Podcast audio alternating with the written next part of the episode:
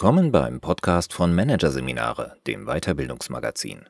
Musterbruch, die unmögliche Wahrhaftigkeit von Stefan Karduk und Dirk Osmetz. Seit Jahren wird leidenschaftlich für mehr Authentizität geworben. Kaum ein Begriff wird häufiger mit moderner Führung assoziiert. Doch lohnt das Bemühen um Authentizität überhaupt? Stefan Karduk und Dirk Osmetz haben Zweifel. Ihr Argument? Niemand kann feststellen, wer oder was authentisch ist. Ein möglicher Ausweg? Weg von der Hoffnung auf individuelle Echtheit hin zur Schaffung von Resonanzmomenten. Wenn ein Begriff inflationär die Runde macht, ist eine gesunde Portion Skepsis angebracht.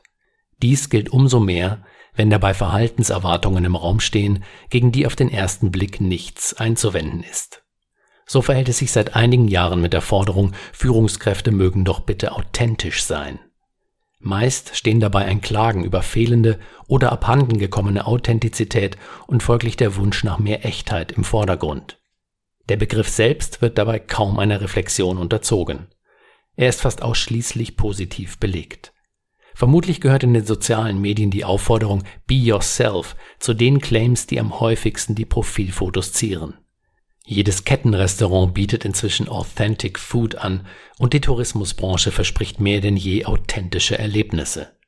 In der Managementwelt ist die Botschaft ebenfalls angekommen, denn Mitarbeitende wundern sich nicht mehr, wenn sie im Unternehmensblog eine Bilderstrecke sehen, die den CEO in Badehose an einem einsam gelegenen Bergsee zeigt.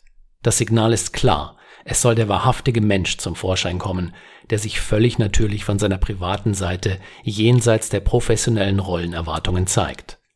Ungeachtet der individuellen Einschätzung, ob der Authentizitätstrend als ärgerliche Zeitgeisterscheinung, überfällige Wiederkehr des Persönlichen oder schlicht als normale Überreaktion im Karriereverlauf eines Themas angesehen wird, lohnt sich ein differenzierender Blick. Wie authentisch bin ich? Und wenn ja, wie viele? In einer knappen und weithin akzeptierten Formel wird Authentizität als Übereinstimmung von Denken, Fühlen und Handeln verstanden. Demzufolge wäre Authentizität eine Eigenschaft, über die eine Führungskraft verfügt oder eben nicht. Diese Vorstellung bringt aber eine Reihe von Problemen mit sich. Zum einen geht sie unterschwellig davon aus, dass Menschen eine einzige konsistente Identität besitzen. In der Spätmoderne steht uns jedoch eine Fülle möglicher Identitäten und Lebensentwürfe zur Verfügung. Der Sozialpsychologe Heiner Keub hat dafür die Metapher Patchwork-Identität ins Spiel gebracht. Zum anderen bildet sich die Identität nicht im luftleeren Raum. Sie formiert sich in verschiedenen Kontexten im Austausch mit anderen, lehnt sich an bereits vorhandene Deutungsmuster an und ist daher ein sozialer Prozess. Der Literaturwissenschaftler Erik Schilling weist dabei auf eine problematische Prämisse hin. Wenn jemand eine Person als authentisch oder unauthentisch einstuft, nimmt er für sich in Anspruch, den wahren Kern und das Wesen dieser Person verstanden zu haben. Dahinter steht der Wunsch nach Eindeutigkeit, ausgehend von der Illusion, eine objektive Beobachterrolle einnehmen zu können. Etwas authentisch zu nennen, lässt keinen Raum für Unschärfe, Ironie, wechselnde Facetten.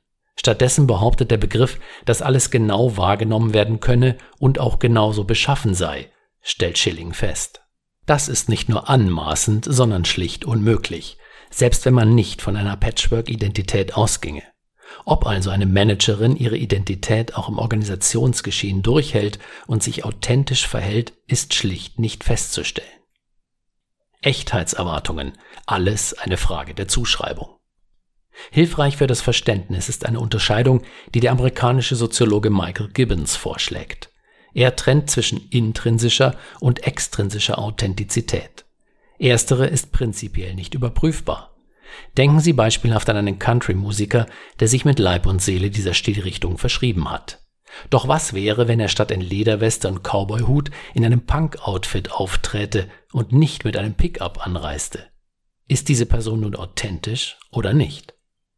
Hier kommt die extrinsische Authentizität ins Spiel. Sie beschreibt das Ergebnis der Bewertung einer Identität durch die Gruppe. Authentizität wird also von außen anerkannt, zugeschrieben oder attestiert.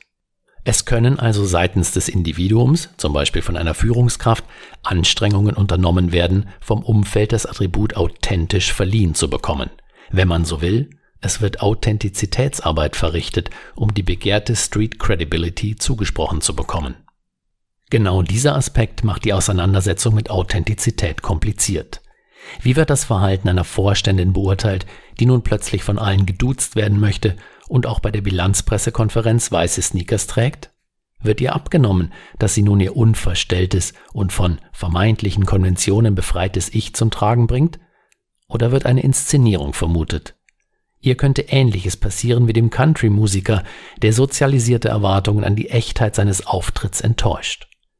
Ebenso gut könnten Beobachter das wahrnehmen, was in der Forschung als Authenticity Politics bezeichnet wird, also das Taktieren im Hinblick auf eine möglichst unverfälschte Wirkung. Das Bemühen um Authentizität ist also vielschichtig und fragil, und das letzte Wort sprechen immer die Beobachter, unabhängig von der wahren Motivation der handelnden Person. Von Vorwänden und Zwecken, wahr oder sinnvoll? Die Schwierigkeiten, die sich bei der Bewertung und Zuschreibung von Authentizität bei Individuen zeigen, verschärfen sich nochmals auf der Ebene der Organisation. Es lohnt sich ein Blick auf das Verhältnis von Regeln und deren oftmals produktive Missachtung, die Rolle von Manipulationen und Rationalitätsfassaden. Ein typisches Beispiel.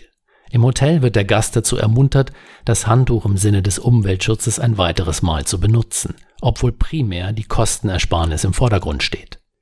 Der Organisationstheoretiker Günther Ortmann weist darauf hin, dass Vorwände, zum Beispiel Umweltschutz und eigentlicher Zweck, also Kostenersparnis, nicht immer voneinander zu trennen sind. Insbesondere lässt sich deren Zusammenwirken kaum abschließend beurteilen. Vielmehr kann ein Vorwand den Zweck ersetzen oder umgekehrt oder aber der Vorwand den Zweck ergänzen. Interpretiert man das Vorschützen eines Vorwandes nun lediglich als unauthentisches Verhalten, so greift dieses Urteil dann zu kurz, wenn dieser Vorwand, zum Beispiel die ISO-Zertifizierung im Hinblick auf die Imagewirkung, durch einen sinnvollen Zweck, tatsächlicher organisatorischer Wandel, der durch die Zertifizierung ausgelöst wird, ersetzt wird.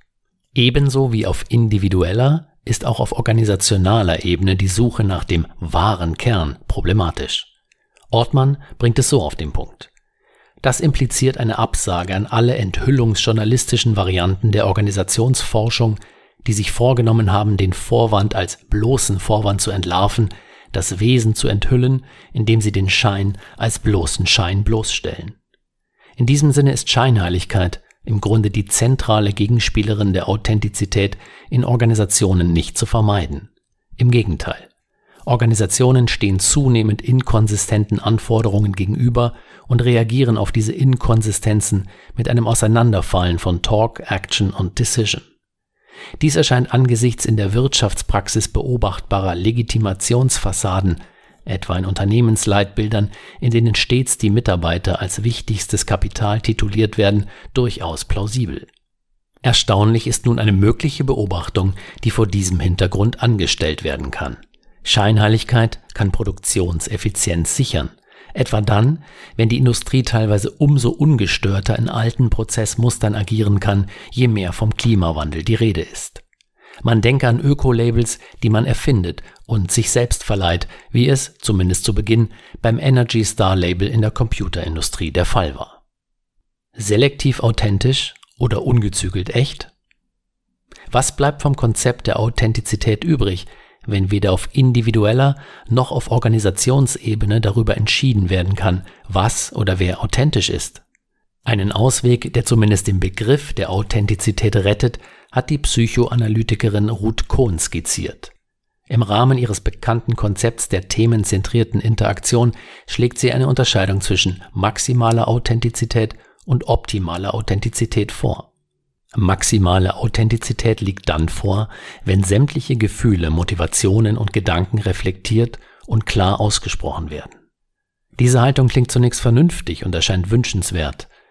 Doch das einfache Gedankenexperiment, wie es um die Funktionstüchtigkeit und das Klima einer Organisation bestellt wäre, wenn sich alle maximal authentisch verhielten, zeigt sofort die Untauglichkeit dieses Konzepts an. Optimale Authentizität hingegen ist selektiv, denn hier wird die soziale Situation berücksichtigt. Sie ist deshalb der bisweilen destruktiven Aufrichtigkeit einer maximalen Authentizität überlegen.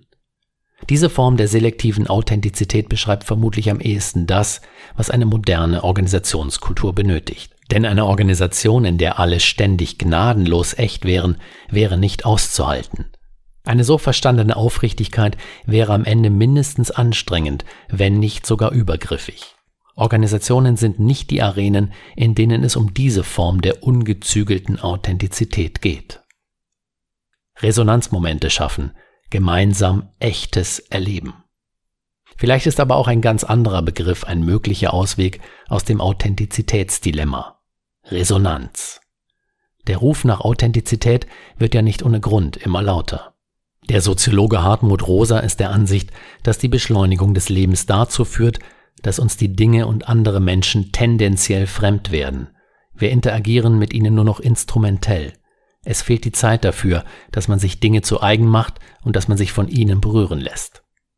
Diese Entfremdung ist genau das Gegenteil von Resonanzerfahrungen, sie ist das Verstummen der Welt, worauf mit Kälte, Feindseligkeit oder zumindest mit Gleichgültigkeit reagiert wird. Die Entfremdungsdiagnose mag zunächst erstaunen, sind doch die Möglichkeiten von Kommunikation und Vernetzung vielfältiger als jemals zuvor in der Geschichte. Doch wenn man wie Rosa Entfremdung als das Ergebnis einer beziehungslosen Beziehung versteht, gewinnt der Begriff an Relevanz. Womöglich wird deshalb so viel Authentizität gefordert, weil Menschen vergessen, was sie eigentlich tun und wer sie sein wollen. Die aktuell geführte Diskussion um fehlenden Purpose ist vermutlich ein Symptom für diese Diagnose. Resonanz entsteht dann, wenn sich Menschen von einem menschlichen oder dinglichen Impuls erreichen lassen, diesen Impuls aufnehmen und ihm etwas entgegenzusetzen wissen. Der Mensch erlebt sich durch diese Beziehung, aus der etwas Neues, Gemeinsames und Verbindendes entsteht, in seiner Selbstwirksamkeit. Es geht nicht um Gleichklang, sondern um eine Antwortbeziehung. Genau dieser Aspekt zeigt, dass Resonanz das Problem, für das Authentizität die Lösung sein will, vermutlich besser löst. Es geht nämlich nicht darum, das Stabile, Eindeutige und Unverfälschte zu finden. Vielmehr meint Resonanz einen besonderen Beziehungsmodus, bei dem es um das gemeinsame neugierige Entdecken geht. Damit entledigt man sich der vergeblichen Suche nach dem wahren Kern oder einer berechenbar stabilen Identität. Es stellt sich die Frage, wie Organisationen das Entstehen von Resonanzmomenten wahrscheinlicher machen können, deren Ergebnis ein gemeinsames echtes Erleben ist. Experimentelle Settings Resonanz orchestrieren wir befassen uns seit Jahren intensiv mit dem Orpheus Chamber Orchestra. Dessen augenfälligstes Merkmal ist es, seit Gründung im Jahr 1972 konsequent auf einen Dirigenten zu verzichten. Doch es gibt neben dieser Besonderheit, die natürlich eine besondere Form der Führung verlangt, eine ganze Reihe von Strukturmerkmalen, die dem Entstehen von Resonanzerfahrungen förderlich sind. Rollierende Führung durch das gewählte Kernteam, Mitbestimmung beim Konzertprogramm, keine Unterschiede in der Bezahlung, eine besondere kreisförmige Sitzordnung, die den Augenkontakt provoziert, eine vollständige Partitur für alle Musiker und so weiter. Alle diese Strukturmerkmale machen jedes Konzert für jedes Mitglied und für das Publikum zu einem echten Erlebnis. In der Summe dieser Kontextfaktoren, einschließlich der Besonderheit, dass jede Aufführung in Nuancen anders klingt, wird die notwendige Grundbedingung jeglicher Resonanzentstehung greifbar. Es geht um das Moment der Unverfügbarkeit. Damit ist das durch nichts auszuschaltende Risiko gemeint, dass Resonanz trotz intensiver Bemühungen ausbleibt. Aus der Alltagserfahrung ist das nachvollziehbar, denn auch das perfekt vorbereitete Führungskräfte-Event mit sämtlichen Highlights kann die Teilnehmenden förmlich kalt lassen. Resonanz hat etwas Experimentelles. Orpheus agiert in einem Setting, das Ergebnisoffenheit in den Grenzen der vorgegebenen Partitur zulässt.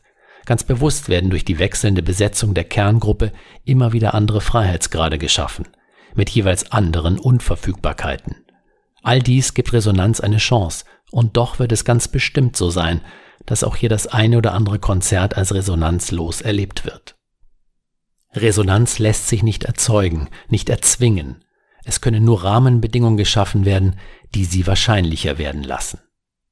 Für die Führungsarbeit bedeuten diese Überlegungen, dass die Energie für Authentizitätsarbeit sinnvollerweise anders eingesetzt werden sollte.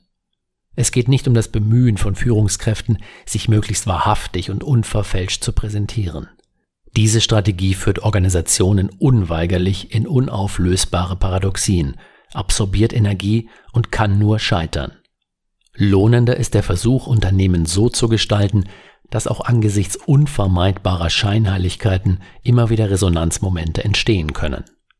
Dann richtet sich der Blick auf das Entstehen gelingender Situationen und produktiver Arbeitsbeziehungen, auf fruchtbare Zusammenarbeit und wertvolle Dialoge.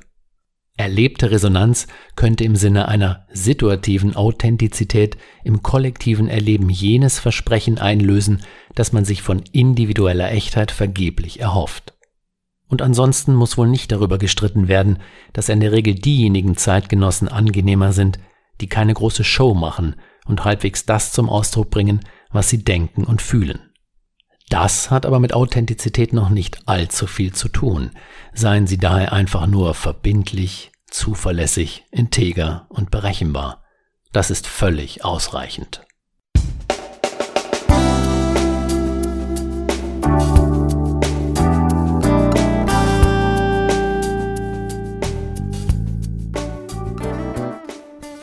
Sie hörten den Artikel Musterbruch, die unmögliche Wahrhaftigkeit von Stefan Karduk und Dirk Osmetz, gesprochen von Stefan Karduk.